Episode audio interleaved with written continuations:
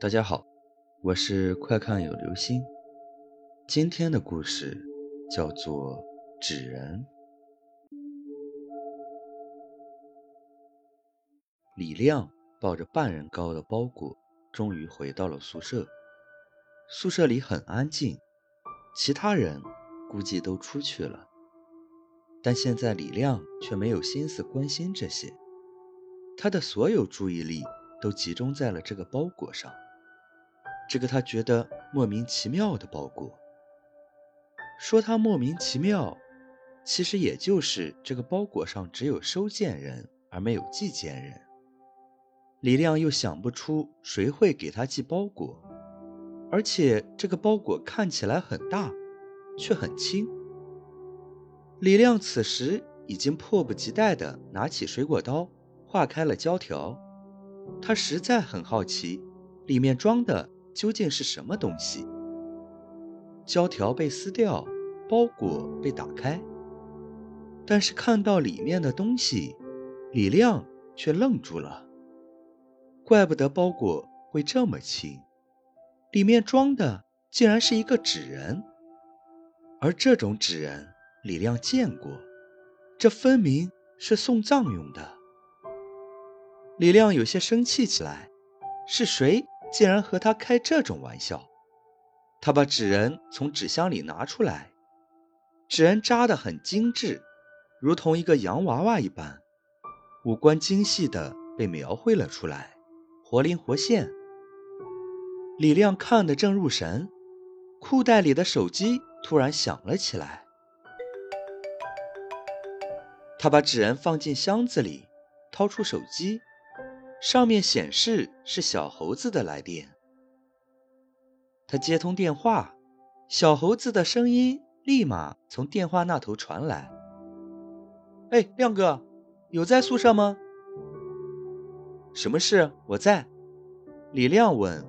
“亮哥，有你的信，你下来取。我还有事，就不回宿舍了。”小猴子在那头说：“好的，我马上下来。”李亮挂了电话，拿了钥匙就出去了。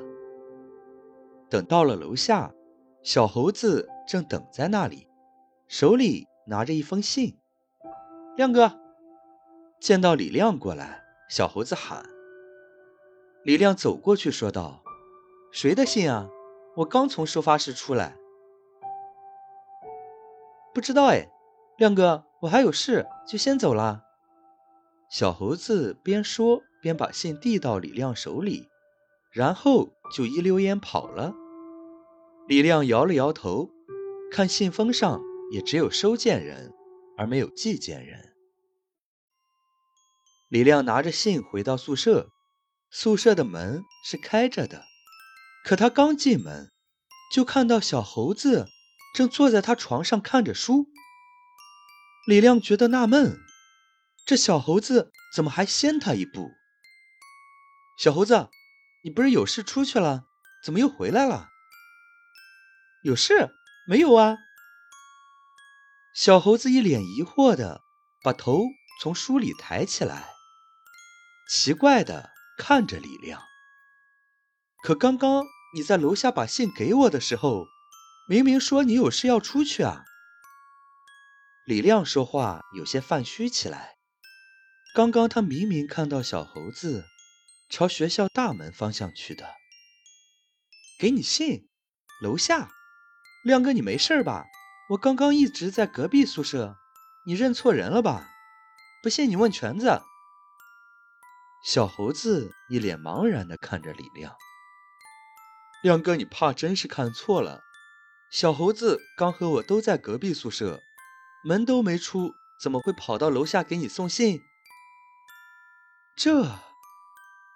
李亮突然觉得脊背一阵发凉，他的瞳孔急剧的放大，显示着他心里不断升起的恐惧。他将那个小猴子在楼下交给他的信拆开，里面有一张字条。这个纸人会和你玩一个很好玩的游戏。小猴子和全子看出李亮脸色不对，问道。怎么了，亮哥？此时，李亮冲到桌子旁边，从纸箱里拿出那个纸人，想也不想就把它撕得粉碎。不知是不是他的错觉，在撕纸人的时候，他竟看到那个纸人对着他笑了。李亮再也忍不住，整个人瘫倒在地上。夜很安静，李亮还在熟睡。白天在小猴子和犬子的安慰下，他才稍稍平静下来。可是他确定白天在楼下看到的是小猴子，一定没错。现在宿舍里只有他们三个人在，而小鱼。没有回来。李亮睡得正熟，他的怀里搂着一个布偶，可细细看，那并不是什么布偶，而是白天的那个纸人，已经被他撕碎的纸人。显然，李亮并不知道他正抱着这个纸人在熟睡，不时还发出一声梦呓。借着微弱的亮光。可以看到纸人的脸上有一抹灿烂的笑容。手机铃声在这个时候适时的响了起来，打破了这静谧的夜。李亮迷迷糊糊的睁开眼，从桌子上拿过手机，也没看到是谁，按下了电话。嗯，喂。电话那头传来沙沙的声音。接着，李亮就听到自己的声音在那头响起：“我等了你很久了，你来了吗？”听到自己的声音，李亮一个机灵，翻起身来。可是那头也在同时挂了电话。李亮看着来电显示，刚刚给他打电话的号码，竟然是他自己的。他吓得立马将电话扔出好远，手却碰到了怀中的纸人。他低下头，却正对上那纸人的双眼，吓得他看也不看，就把纸人扔了出去。宿舍里顿时又安静下来，只听到小猴子和犬子的鼾声，以及他自己浓重的喘息。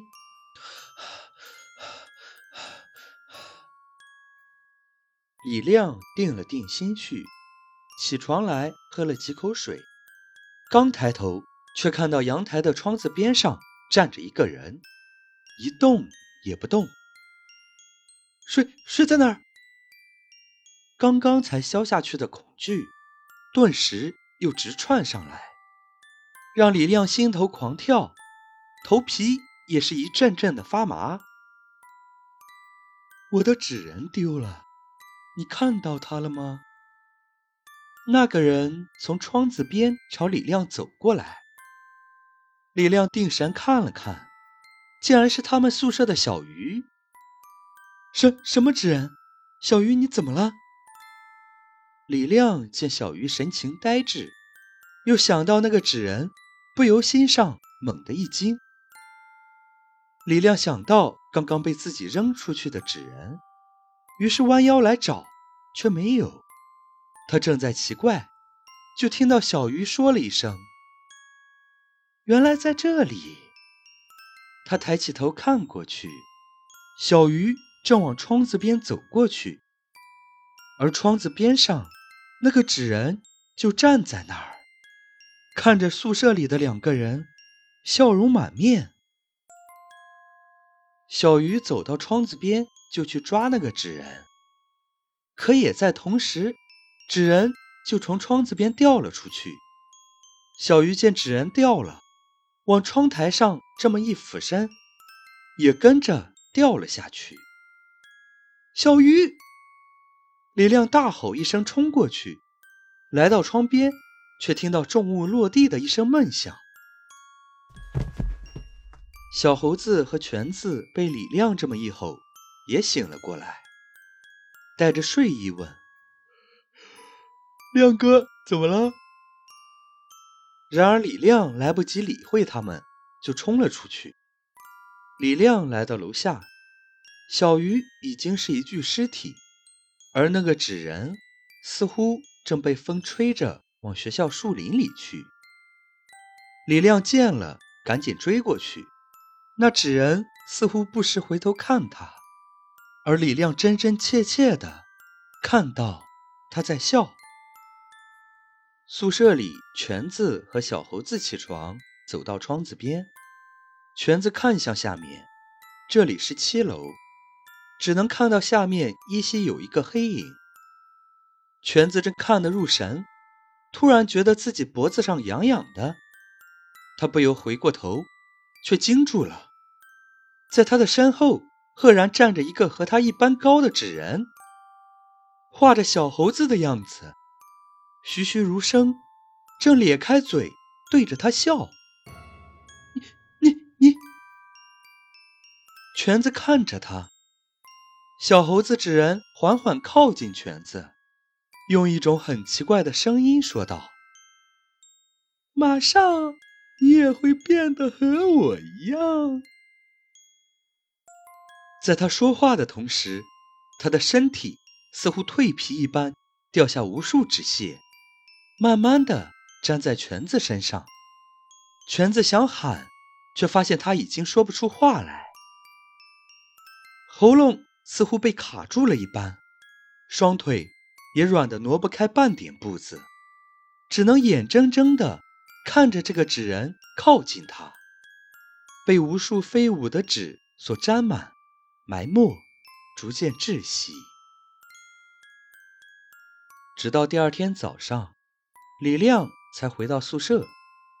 他在树林里转了一夜，直到天亮才出来。他来到楼下，发现昨晚小鱼的尸体已经不见了，而且一点痕迹也没有。而他身旁的同学都来往自如，并不像发生过坠楼事件的样子。他狐疑地回到宿舍，门还是开着，小猴子在看着书，而全子和小鱼则在聊着天。见到李亮回来，全子首先开口：“亮哥，你昨晚去哪里了？”李亮更加疑惑起来。他扫了一眼宿舍，却突然看到那个小巧精致的纸人就放在桌上，那双彩绘的眼睛正看着他。也是在同时，李亮突然闻到了一股浓浓的书卷味儿，然后就听到小猴子说道：“亮哥，我用光了你所有的书，才扎出来他们两个。你看，我现在只有用我的书。”来扎出一个你这样的纸人了。李亮听了，心里一个咯噔。他看到桌子上那个纸人，突然就坐了起来，咧开嘴，哈哈大笑，声音尖锐而恐怖。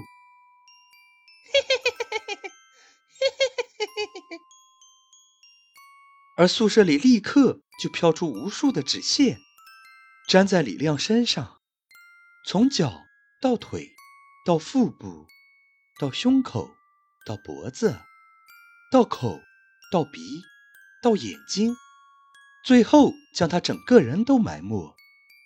这些纸屑就如同一张皮，将李亮裹在了里面，而外面则一片空白。小猴子拿出笔，蘸了水彩，一点一点的在这张全新的皮上画了起来。活脱脱竟是李亮的样子。又一个同学抱着半人高的纸箱包裹从收发室里出来，他刚到门口，就听到后面有一个声音在喊他：“同学，同学，你的信。”他回过头，就看见李亮手里拿着一封信，正向他走过来。他接过信。上面只有收件人，而没有寄件人。疑惑地看了看李亮，说了声谢谢，就走了。而李亮看着这个同学，不由自主地笑了起来。那笑容和那个纸人的一模一样。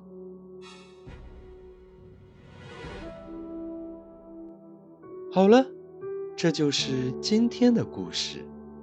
纸人，你有收过不知道是谁寄来的快递吗？